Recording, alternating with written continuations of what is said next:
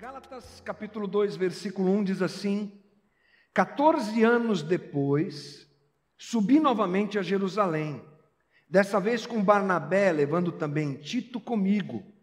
Foi para lá por causa, fui para lá por causa de uma revelação, e expus diante deles o evangelho que prego entre os gentios, fazendo-os, porém, em particular, aos que pareciam mais influentes, para não correr ou ter corrido em vão. Mas nem mesmo Tito, que estava comigo, foi obrigado a circuncidar-se, apesar de ser grego. Essa questão foi levantada porque alguns falsos irmãos infiltraram-se em nosso meio para espionar a liberdade que temos em Cristo Jesus e nos reduzir à escravidão.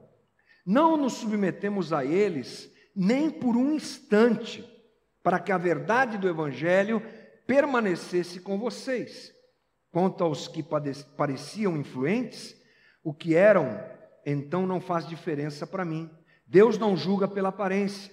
Tais homens influentes não me acrescentaram nada. Pelo contrário, reconheceram que a mim havia sido confiada a pregação do evangelho aos incircuncisos, assim como a Pedro aos circuncisos. Pois Deus que operou por meio de Pedro como apóstolo aos circuncisos, também operou por meu intermédio para com os gentios. Reconhecendo a graça que me fora concedida, Tiago, Pedro e João, tidos como colunas, estenderam a mão direita a mim e a Barnabé em sinal de comunhão. Eles concordaram em que devíamos nos dirigir aos gentios e eles aos circuncisos. Somente pediram que nos lembrássemos dos pobres, o que me esforcei por fazer. Paulo está dando sequência ao seu testemunho aos Gálatas. É o que acontece numa parte do primeiro capítulo que nós lemos semana passada e na sequência do capítulo 2.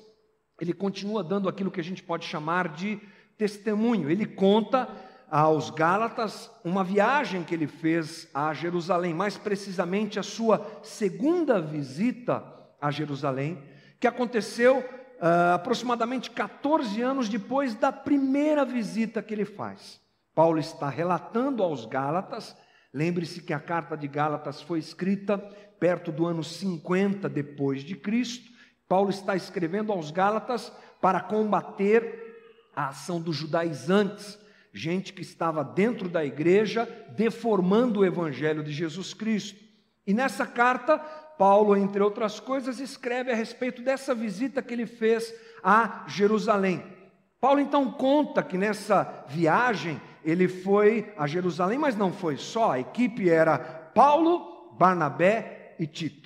Era o grupo que viajou até Jerusalém novamente com Paulo. E ali Paulo começa a contar a motivação da sua viagem e a esclarecer algumas coisas super importantes para nós. Primeira coisa é que Paulo deixa claro que ele vai para Jerusalém por dois motivos. Ele faz essa, essa visita aos apóstolos lá em Jerusalém, junto com Tito e junto com Barnabé, por duas motivações. Primeiro, a primeira motivação é uma revelação que Deus dá a ele. Paulo, ele recebe uma revelação de Deus, diz ali, capítulo, versículo 2: fui para, fui para lá por causa de uma revelação. Nós não temos maiores informações. Por que, que Paulo vai, uh, aliás, qual tipo de revelação, o que foi essa revelação que Paulo recebeu, mas ela foi uma das motivações de Paulo a ir a Jerusalém nós temos uma segunda motivação, que a gente pode chamar de receio, até mesmo um temor que Paulo tinha.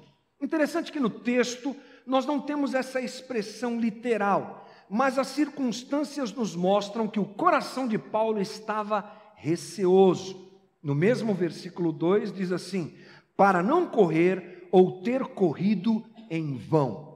Qual era o receio de Paulo, gente? Qual era o temor, se nós podemos chamar assim, de Paulo? Paulo tinha o receio de que a sua luta pela manutenção dos valores do Evangelho junto às igrejas da Galácia e junto às outras igrejas estivesse comprometido. Isso aconteceria se os apóstolos lá em Jerusalém não estivessem eh, na mesma direção, na mesma sintonia de Paulo.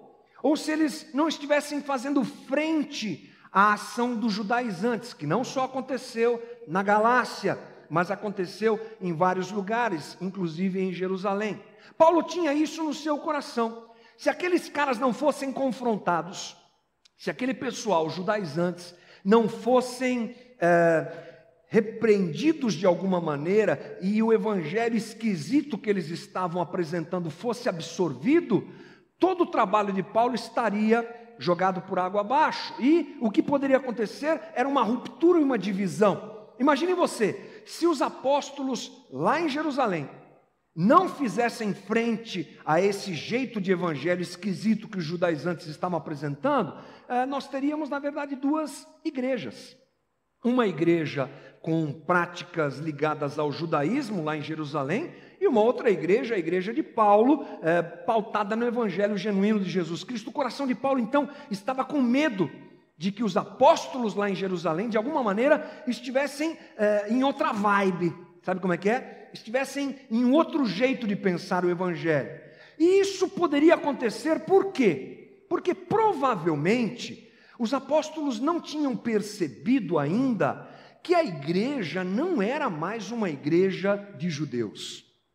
Os apóstolos não tinham percebido que o evangelho uh, já tinha ultrapassado as barreiras, já tinha alcançado gregos, já tinha alcançado uh, bárbaros, já tinha alcançado gentios.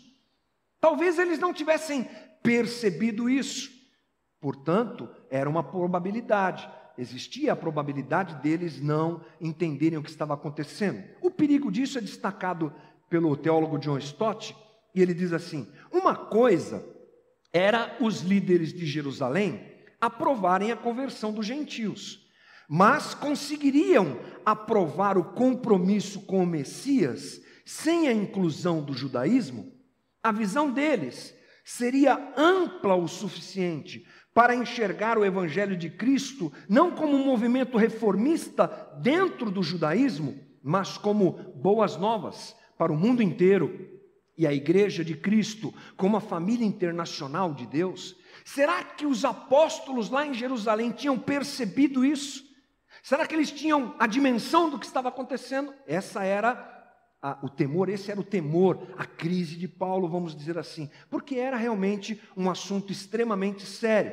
E se essa ruptura acontecesse, imagine você, a igreja de Jerusalém judaizante, a igreja de Paulo cristocêntrica, é, com certeza conflitos aconteceriam e um ficaria duvidando da salvação do outro, né? O pessoal de Jerusalém dizendo, não, aquele pessoal de Paulo é muito frouxo, eles não seguem o judaísmo, e Paulo com a sua verdade ali, ou seja, seria realmente um caos. A igreja recém-nascida poderia se transformar em duas religiões distintas e isso era um caos, seria um caos. Tim Keller diz assim: Paulo sabia que a liberdade que temos em Cristo estava ameaçada e que a verdade do Evangelho estava em jogo. Era um momento decisivo. Às vezes, para nós, que já conhecemos tudo, que já temos o Novo Testamento registrado e sabemos até qual é o final da história, essas coisas parecem um tanto quanto irrelevantes, mas elas têm a ver com a nossa vida porque elas desembocam em nós, elas trazem o resultado do evangelho que nós temos vivido nesses dias. Portanto, é, é bom nós sabermos toda essa história. Agora, talvez seja interessante pensarmos por que, que Paulo levou Barnabé e Tito. Será que foi só uma questão assim de não querer viajar sozinho? Será que só era, era assim, tipo eh, Paulo e a sua equipe, apóstolo Paulo e equipe? Já pensou isso? Né? Parece umas coisas que eu ouço hoje. Qual era a importância da ida de Barnabé e de Tito? Bem, Barnabé era um judeu ligado ao ministério gentílico. Barnabé sempre andou com Paulo e o negócio dele é, foi abraçar também, junto com Paulo, esse negócio de pregar o evangelho para outros povos que não eram judeus. Eles saíram, eles sempre é, você percebe essa, essa tendência, esse desejo, essa ação de Barnabé. Ele foi companheiro de Paulo na primeira viagem missionária e ele acabou sendo muito bem recebido quando chegou lá em Jerusalém, sem estresse nenhum. Aliás, era um judeu convertido ao cristianismo, como Pedro, como Tiago, como João e como até mesmo o próprio Paulo. Agora, Tito era diferente. Tito era diferente. Vamos até dizer que Tito poderia ser chamado de a carta assim na manga que Paulo tinha, sabe? Para saber mesmo qual era o coração daqueles apóstolos em Jerusalém. Por quê? Porque Tito era um convertido, um gentil convertido à fé cristã. Tito era grego, gente. Tito não era judeu, era grego nunca foi circuncidado, nunca seguiu as leis de Moisés. O negócio dele era outro, era Grécia, grego, completamente diferente. A sua conversão, interessante que ela é fruto da ação missionária de Paulo na região da Galácia. Tito já era uma ovelha de Paulo, fruto do trabalho de Paulo naquela região. E ele era importante por quê? Qual a importância? Porque ele era a comprovação viva de que Paulo estava correto. Estou aqui, junto comigo, um grego convertido ao cristianismo. Era essa a ideia de Paulo, um grego não circuncidado, convertido e em plena comunhão com judeus convertidos. Tito era importante sim. Pastor Hernandes Dias Lopes, a respeito disso, diz assim: Tito foi levado por Paulo como um exemplo de que é possível um gentio ser salvo sem ser circuncidado. Para os judaizantes, a presença de um gentil incircunciso na igreja era uma afronta, enquanto para Paulo era a evidência da eficácia da graça e da liberdade do evangelho. Se cedesse à pressão dos judaizantes para circuncidar Tito, Paulo estaria comprometendo a essência do evangelho. A própria liberdade cristã estaria danificada, isso seria voltar à escravidão da lei. Tito era o selo, a comprovação. Para os judaizantes, como disse esse texto aqui do Hernandes Dias Lopes, era uma afronta. Como assim um grego não circuncidado dentro da igreja em comunhão com a gente? Mas para Paulo era o troféu, era o selo, era a demonstração de que o evangelho não é por obras, mas é por graça. Essa é a ideia de Paulo. Bom, eles chegam lá e tem essa reunião, e Paulo descreve o que era essa reunião, como é que foi essa reunião. Paulo nos diz o que é que aconteceu nessa reunião. Apesar da resistência dos judaizantes, uma coisa interessante acontece. Os apóstolos de Jerusalém tranquilamente recebem Paulo, recebem Barnabé e, melhor ainda, recebem Tito. Eles recebem Tito. Eles recebem aquele judeu grego incircunciso como participante da igreja de Cristo. Olha o que diz Gálatas 2, 3. Mas nem mesmo Tito, que estava comigo, foi obrigado a circuncidar-se, apesar de grego. Não quiseram, não exigiram que Tito fosse circuncidado. E ele deve ter ficado bem feliz, né, gente? Imagina. O evangelho, então, apresentado por Paulo, ele ganha é, esse espaço, essa comunhão com os apóstolos lá de Jerusalém, e eles todos é, é, chegam a uma conclusão: que o Evangelho de Jesus Cristo é o Evangelho da graça. Essa primeira reunião apostólica que acontece em Jerusalém é, deixa isso bem claro. O fato de Tito ser aceito corrobora com a ideia plena do Evangelho da graça. Não é por obras, é por graça. As regras da lei serviram então para ensinar a todos nós, inclusive, que não podemos ser salvos por mérito próprio.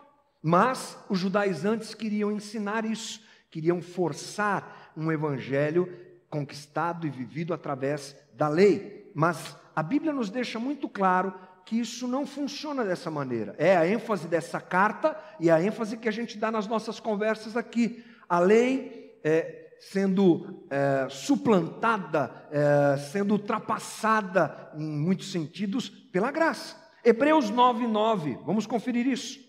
Diz assim: Pois as ofertas e os sacrifícios que os sacerdotes apresentam não podem criar no adorador uma consciência totalmente limpa. Tratava-se apenas de, apenas de alimentos e bebidas e várias cerimônias de purificação. Eram regras externas, válidas apenas até que se estabelecesse um sistema melhor. Graça. É o que o autor de Hebreus nos diz. Paulo também diz isso lá em Colossenses. Portanto, não deixem que ninguém os condene pelo que comem ou bebem, ou por não celebrarem certos dias santos as cerimônias da lua nova ou do sábado.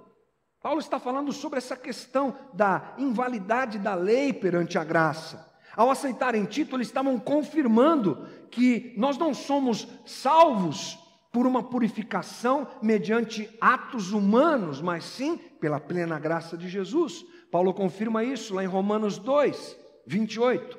Pois ser judeu exteriormente ou ser circuncidado não torna ninguém judeu de fato.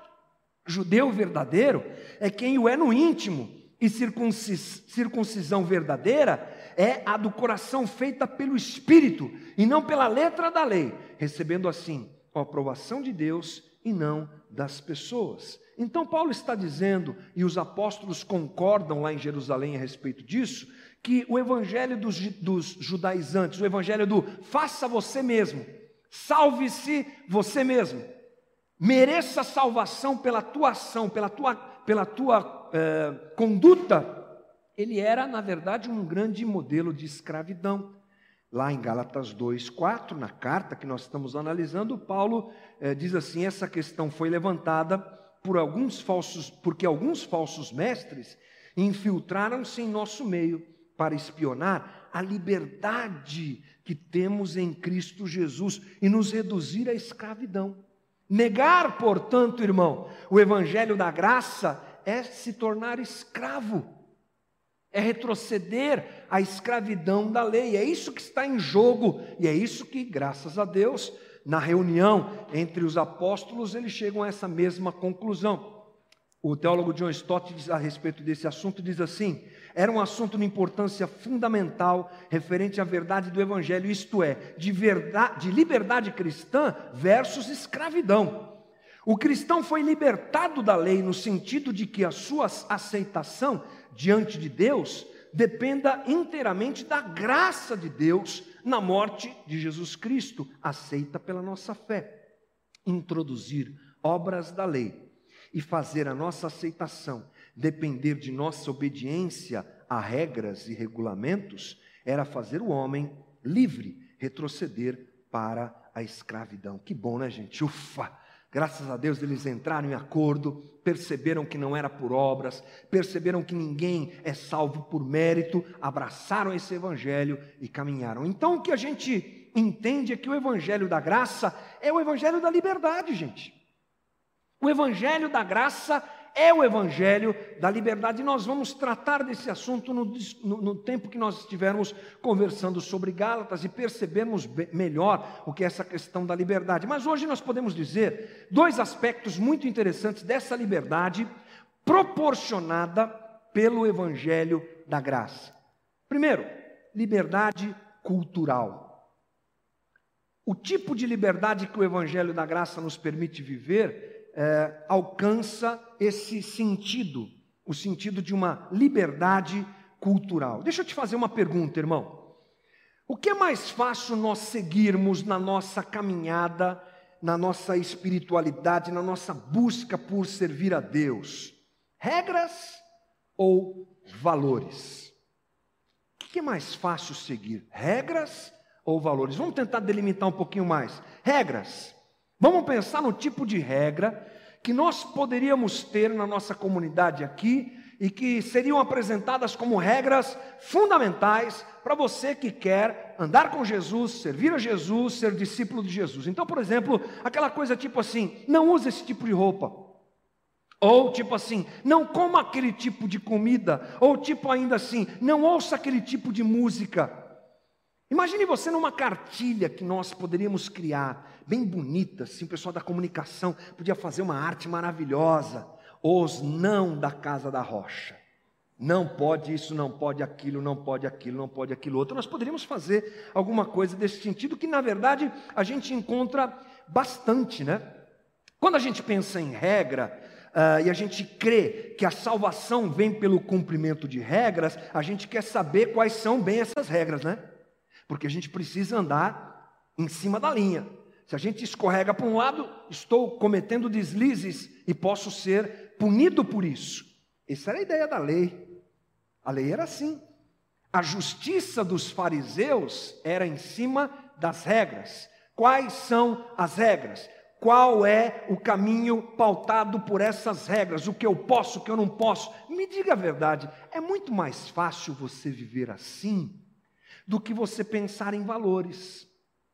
Por que, gente? Vou te dar um valor que Jesus nos apresenta para a gente pensar quanto é difícil viver por valores. Tipo assim, ame a seu próximo como a você mesmo.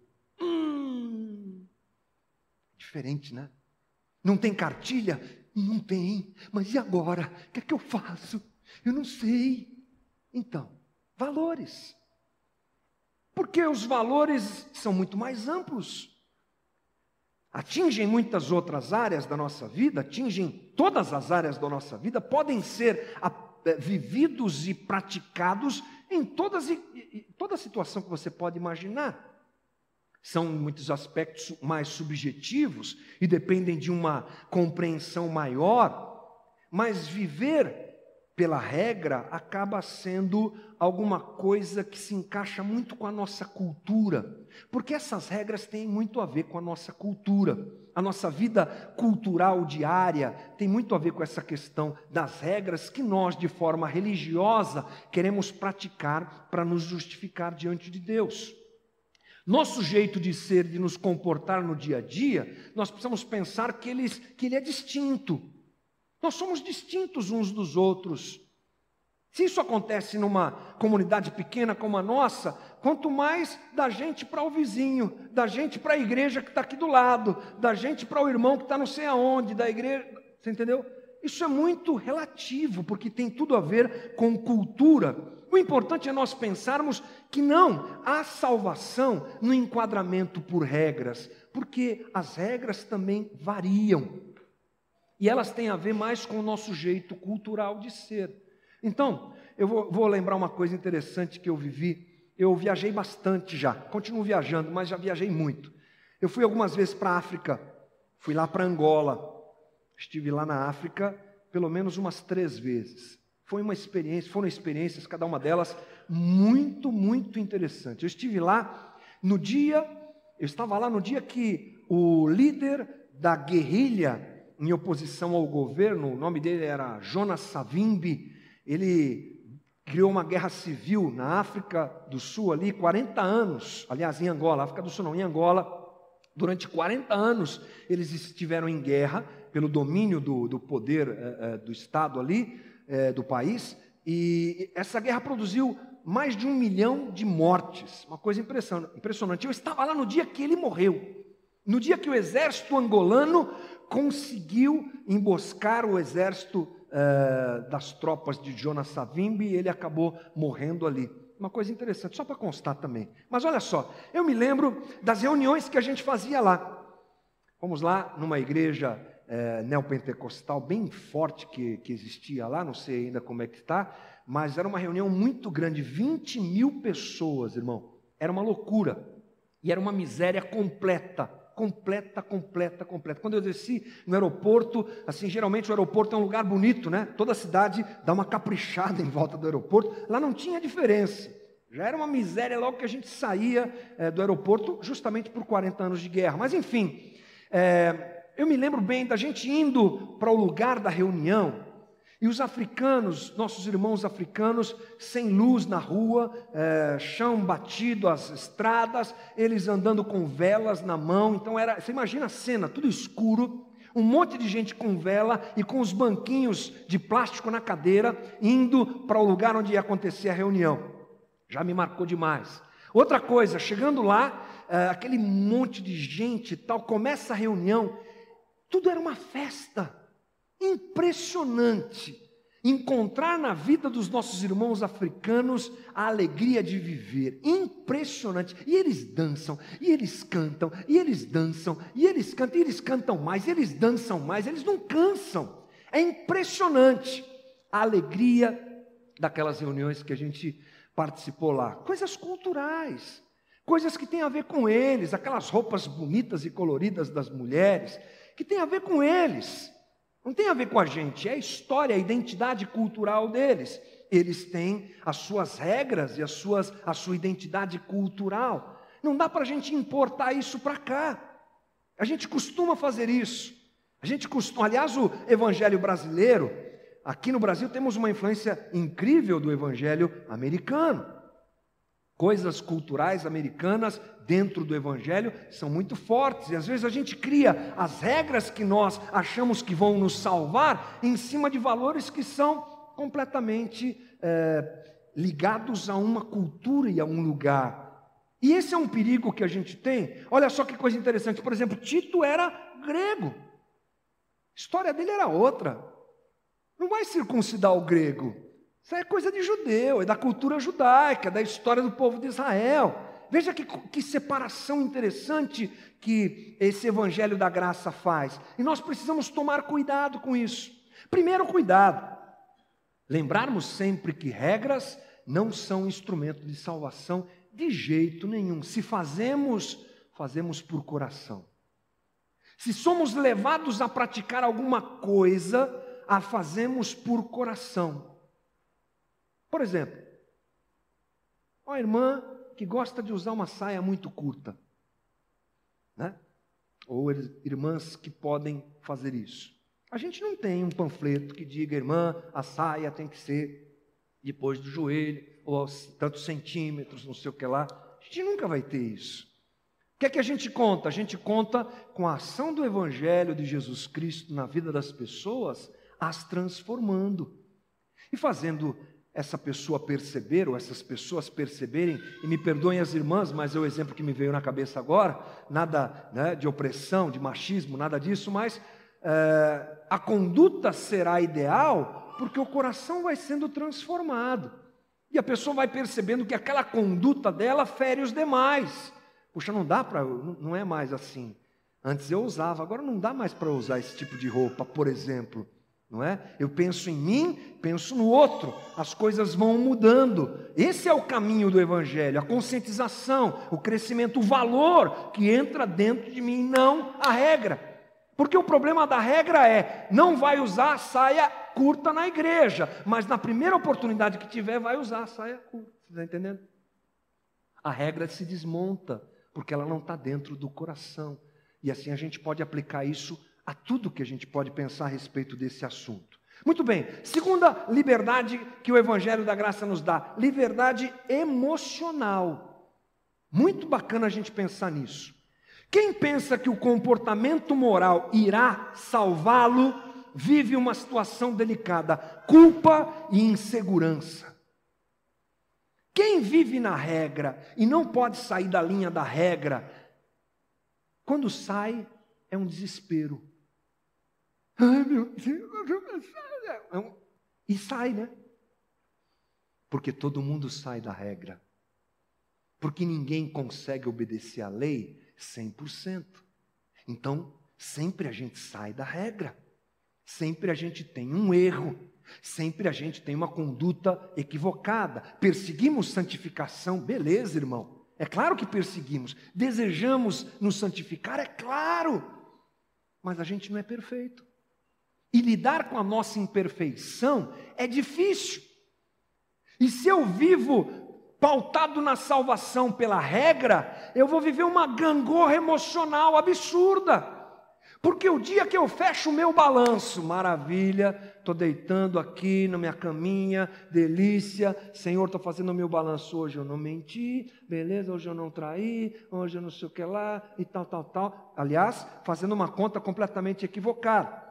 Mas no dia que essa conta não fecha, é o desespero. Gente, nos gabinetes do pastor, isso é coisa muito frequente. De gente que vive essa gangorra do acusação, acusação, santificação, acusação. É uma coisa louca. Nós temos gente importante dentro do evangelho que viveu crises assim. Falei um pouco aqui sobre Lutero semana passada. A história de Lutero nesse aspecto é linda. Um monge alemão dedicado a Deus, dedicado ao Senhor, amava a Deus, mas achava que pela sua santificação pessoal, no sentido de seguir regras da igreja, é que ele seria salvo. E aí ele se depara com seus desejos carnais, e se depara com a sua luxúria, e com a sua mentira, e com o seu erro, e com o seu pecado, e ele vive assim, ó. É impressionante, anos da sua vida, ele larga tudo, vai ser monge, vai para um convento super restrito de regras e normas absurdas, tipo assim, orar à noite, nu, na neve, para se santificar, gente. É o tipo de coisa que você encontra na história de, de Lutero. E um dia ele percebe que não é assim. E ele se depara com a graça de Deus. E alguém que se depara com a graça de Deus, se torna alguém livre. Paulo deixa claro, gente, que a gente precisa andar corretamente. Essa deve ser uma coisa que a gente deve perseguir. E quando a gente fala sobre isso, é sempre bom fazer essa observação, abrir uma aspas bem gigante aqui. Não é o evangelho da liberdade que leva a gente a libertinagem, libertinagem, o próprio Paulo vai nos falar isso mais à frente, mas sim a consciência de que nós não podemos cumprir absolutamente as regras e precisamos aprender a conviver com isso, perseguindo, desejando ser melhor, guardando o nosso coração, guardando a nossa vida, mas não tendo isso como regra e sistema de salvação, porque isso deixa a gente louco, porque isso acaba com a gente, porque isso nos mói, porque isso faz pessoas ficarem escravizadas a vida toda e oprimidas porque não conseguem ser aquilo que acham que sendo lhes trará salvação. É um terror. Portanto, o evangelho dos judaizantes é, acaba sendo um caminho para a escravidão. O evangelho de Paulo é o evangelho da graça e a motivação de ambos acaba sendo a mesma: seguir a lei. Paulo não despreza a lei. Os judaizantes também queriam seguir a lei, mas a motivação de ambos é diferente. Nós precisamos nos lembrar que quem obedece para ser salvo é escravo, mas quem obedece por gratidão, esse é que está livre. Sejamos aqueles que obedecem por gratidão. Vamos seguir à frente, irmão. O Evangelho da Graça, além da liberdade, nos apresenta a unidade cristã.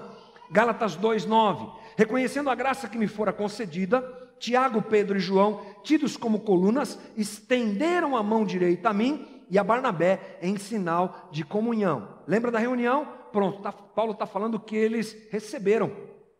Rolou uma união, uma unidade, uma coisa bonita, eles foram bem recebidos. Falar em unidade em Cristo hoje, eu acho que é extremamente importante, né? Vivemos um tempo de igrejas muito divididas e a gente sabe o quanto isso é ruim. Mas nós precisamos entender que a unidade cristã não leva em consideração as diferenças culturais e nem depende também de similaridades culturais. Nós encontramos diversas maneiras de vivermos o Evangelho de Jesus Cristo em muitos lugares. Como eu disse agora há pouco, na África é de um jeito, aqui em Guarulhos é de outro. Mas o foco da nossa unidade não são essas similaridades. E o que pode desfazer a unidade não são também as divergências. Olha o que o Tim Keller diz, pastor Tim Keller. O cristão norte-americano, muito interessante isso, tem muito mais em comum com o crente no evangelho que leva uma existência nômade nas planícies mongóis do que o incrédulo, que é seu vizinho de rua, que dirige um carro igual ao seu e cujos filhos frequentam a mesma escola que os seus. Quando nós pensamos em salvação, irmãos, nós precisamos pensar naquilo que é central. E o que nos une é o que é central, não o que é periférico. Periférico é periférico, central é central. O problema é que muitas vezes nós brigamos e nos afastamos por causa do periférico. Mas o que deve nos unir é o central. Por exemplo, batismo. Veja que coisa interessante. A gente acredita aqui na comunidade que o batismo deve ser por imersão. Coloca o fulano lá dentro da água. Porque a gente crê que é assim que deve ser feito. Nossos irmãos presbiterianos e outras correntes pensam no batismo por aspersão. Joga água sobre a pessoa e ela é batizada. Alguns irmãos, inclusive, creem no batismo de crianças e acham que as crianças devem ser batizadas. Essas coisas são periféricas, gente. Essas coisas não devem ditar a nossa unidade cristã, porque elas são periféricas. Elas não têm a ver com salvação. Ah, mas na Bíblia diz que quem crer e for batizado será salvo, pastor. Está escrito lá em Marcos. É verdade. Mas aí eu pergunto para você: e o ladrão na cruz que morreu, foi para o céu e não foi batizado? Como é que a gente faz com isso? São coisas periféricas, gente. Tem seu valor. Tem seu valor, preste atenção. Mas são periféricas. A questão dos dons, a maneira como as igrejas é, trabalham é, e convivem com a questão dos dons, são tão diversas as situações, né? São tão, tão, tão, tão diversas as maneiras de se interpretar aqueles textos, de se aplicar aquilo, de se viver daquela maneira, mas é periférico. No que tange a comunhão, o principal, a base, o foco, aquilo que nós colocamos os nossos pés para termos comunhão, é o Evangelho da graça. Isso é inegociável. Isso quer dizer o seguinte: se o periférico está mostrando que o evangelho vivido por aquela comunidade, igreja, irmãos, amém, está corrompendo o evangelho da graça, isso deve nos preocupar.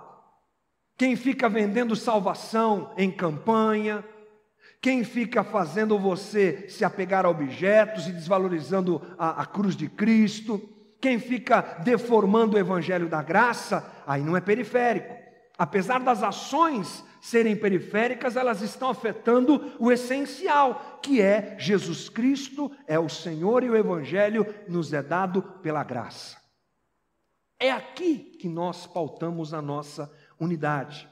E o Evangelho, em sua essência, ele é inegociável. Há coisas que nós não negociamos. O evangelho da graça não pode ser negociado, mas as coisas periféricas a gente pode administrar isso tranquilamente. O que nós não podemos é, per é, é permitir e conviver e ter unidade com as deformações a respeito do valor do evangelho da graça. Outra coisa importante é que o evangelho da graça nos leva a reconhecer que temos chamados diferentes. Nós estamos falando de Paulo, estamos falando dos apóstolos lá em Jerusalém. Dois grupos distintos, o grupo de Paulo e o grupo dos apóstolos. Eles tinham unidade. Está vendo aí? Tinham unidade. Mas eles também, percebemos no diálogo entre eles, que eles percebem que existe algo diferente. Paulo vai falar com os gentios. Pedro, Tiago e João vão falar com os judeus, chamados distintos, sem afetar a unidade. Gálatas 1:7 reconheceram que a mim havia sido confiada a pregação do evangelho aos incircuncisos, assim como a Pedro aos circuncisos. Pregavam o mesmo evangelho, mas reconheciam que havia maneiras distintas de abordá-lo e de apresentá-lo. Paulo não podia falar com grego, gente, do jeito que Pedro falava com o judeu realidades distintas, valores distintos, coisas diferentes. Paulo, inclusive, entra no Areópago lá em Atenas e prega aos gregos usando é, textos da filosofia grega. Ele se adapta nessa situação, chamados distintos que não interferem na comunhão da igreja. Fundamental isso. Por exemplo, a gente tem algumas missões que tem um chamado muito legal para falar com gente que a gente não consegue falar. Pessoal da missão Steiger, por exemplo, quero trazer o pessoal para cá ainda esse ano. Muito legal, eles pregam para os malucos, pregam para os caras doidos. O pessoal da missão Sena, não é? Da, da Cracolândia, recebendo, acolhendo aquele pessoal que é envolvido com drogas até o, até o talo. Eles têm um jeito diferente de falar, eles têm uma abordagem diferente, eles apresentam Jesus de forma distinta. Eu conheci final do ano passado, o pessoal da Missão Sal, lá em Santo André. Incrível! Eles trabalham somente com travestis, homossexuais, transexuais. Eles têm um prédio, uma, um, um, um sobrado, numa avenida lá em Santo André, que toda essa comunidade já sabe. E quando algum deles está passando mal, tem problema, não sei o que lá, é, tem crise, vai lá, eles acolhem, recebem, tratam. É uma abordagem que a gente não sabe nem fazer, gente. Isso nos dá a condição de percebermos essa diferença. Então nós entendemos que podemos adaptar o evangelho às pessoas, a pessoas diferentes, desde que a essência não seja alterada. Está falando de Jesus e está pregando graça de diversas maneiras, de diversas formas, também unidade. Porque a unidade não é na periferia, a unidade é na essência. Pastor Hernandes Dias Lopes diz assim: enquanto Paulo e Barnabé são enviados aos gentios, os apóstolos são enviados aos judeus. O mesmo evangelho deve ser pregado a gentios e judeus. A mensagem é a mesma, mas a forma é diferente. O conteúdo é o mesmo, mas a abordagem é diferente. A teologia é a mesma, mas o método é diferente. Aí ele cita Adolf Poe, corretamente, ele diz assim: Adolf Poe corretamente sintetiza um novo grupo, alvo da proclamação, demanda diferente apresentação e ênfase, ênfase e concentração, ou seja, línguas diferentes para a gente falar com pessoas diferentes. Isso não mexe na nossa unidade, porque a nossa fé e unidade está baseada no Evangelho da graça. É claro que há um perigo com relação a isso. O de mais e o de menos. E eu preciso falar sobre isso.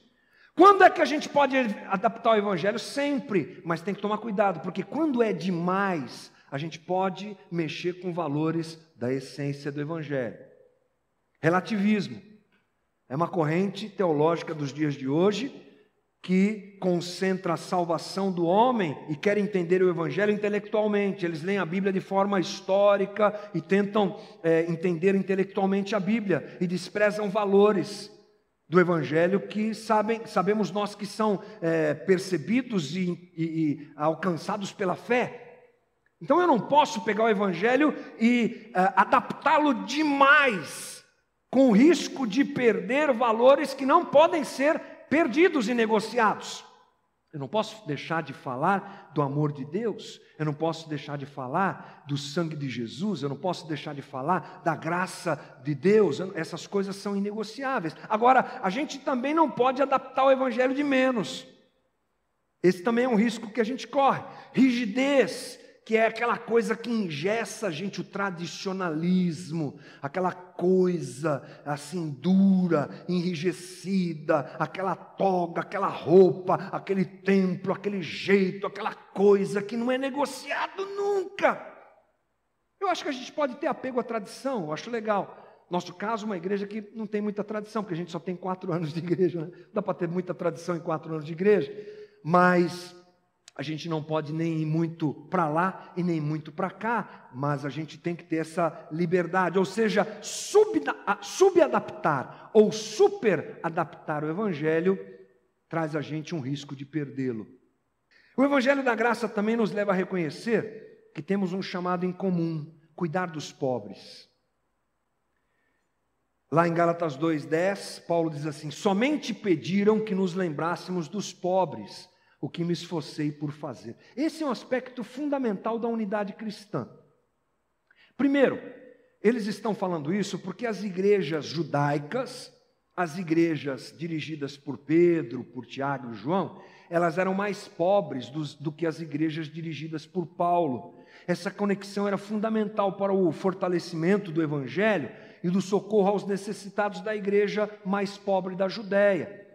Então, essa é uma coisa que tem que acontecer. Cuidado com os mais pobres. E dentro do Evangelho, dentro da Bíblia, é um tema bíblico constante.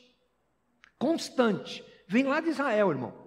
Meu TCC de formação na graduação em teologia foi isso.